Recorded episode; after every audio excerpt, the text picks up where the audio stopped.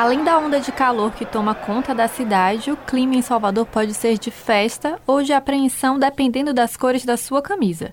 Se de um lado, os torcedores do Vitória exibem com orgulho o manto rubro-negro grudado na pele há mais de uma semana, do outro, os torcedores tricolores enfrentam uma situação indefinida com uma lista de queixas e reclamações sobre o clube.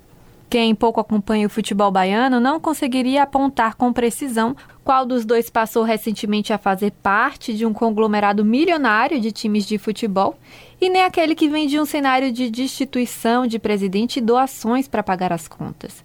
Mas os anônimos do futebol, torcedores, massagistas, roupeiros, motoristas, obviamente eles sabem. Eles são os especialistas em técnica e gestão encontrados em cada esquina da cidade e conseguem apontar sem titubear e ainda com uma dose de humor o que sobrou no Leão da Barra e faltou no esquadrão. Fora do campo é que começa o objetivo do campo. A campanha começou eh, fora, fora do campo, né? A administração organizada, né? o presidente organizou, correu atrás dos objetivos.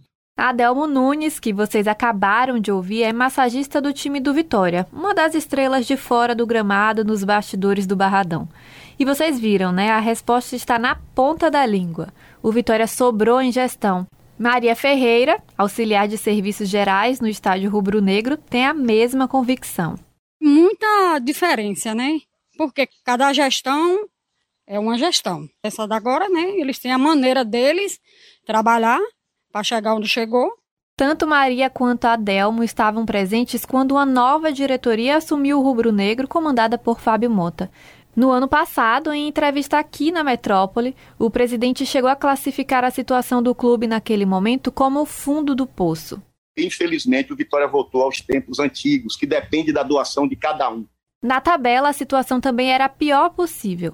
Na Série C, chegando a figurar na zona de rebaixamento e com míseros 2% de chance de subir para a segunda divisão.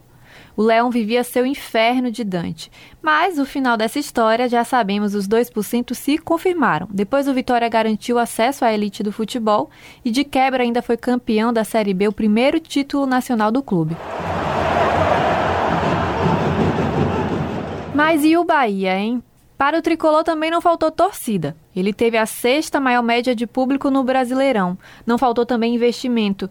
Em maio, o Grupo City passou a comandar 90% da SAF do clube e a mudança veio com quase 100 milhões de reais gastos durante a temporada. Mesmo com tudo isso, o fantasma do rebaixamento voltou a tomar conta da campanha. O torcedor Wesley Cerqueira já começa a responder meio desconcertado. Mas sobre o rival, ele não deixa de opinar, acha que o Vitória não deve colocar a estrela, afinal não foi campeão da Série A. Sobre seu time, Wesley acha que houve falha no planejamento e na parte técnica. Não acho que a chegada do, do Grupo City tenha gerado essa crise no time. O que acontece com o Bahia hoje vem desde o início da temporada. São os mesmos problemas defensivos, ofensivos, mas eu acho que teve sim um erro de planejamento deles. Wesley, Adelmo, Maria, o que não falta são especialistas quando o assunto é futebol. Mas diante da indefinição do Bahia e até mesmo sobre como será a campanha do Vitória na Série A, só há uma certeza. Esses especialistas anônimos do futebol estarão lá, nos estádios, e não abrirão mão da gozação com o torcedor rival. Anônimos Futebol Clube é uma matéria original do jornal Metrópole e você pode conferir o texto na íntegra na nossa edição mais recente. Mariana Bamberg para a Rádio Metrópole.